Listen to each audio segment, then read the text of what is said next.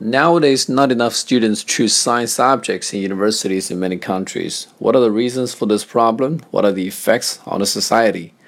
Due to its importance, higher education is always a rather hot issue in contemporary society.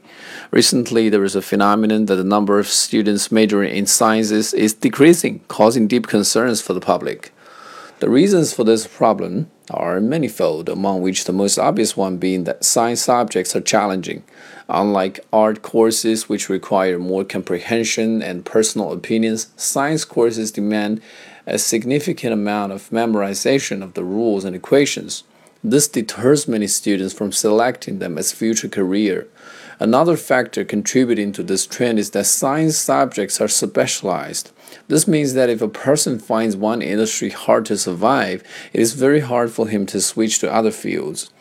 While arts majors are generally speaking more versatile and interchangeable.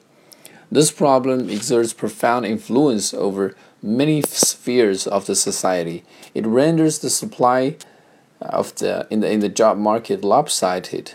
As a result, some industries may find it extremely difficult to find a competent employee, while, in the other end, a multitude of graduates may find themselves jobless upon graduation. On a national level, when fewer students choose to study science, the development and advancement of science and technologies will be hampered.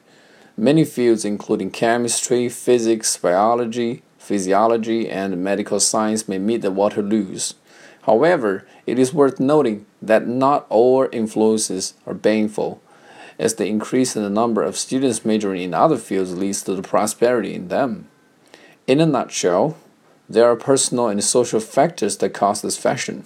Granted that every coin has two sides, too many students studying science subjects has both advantages, has more advantages than disadvantages.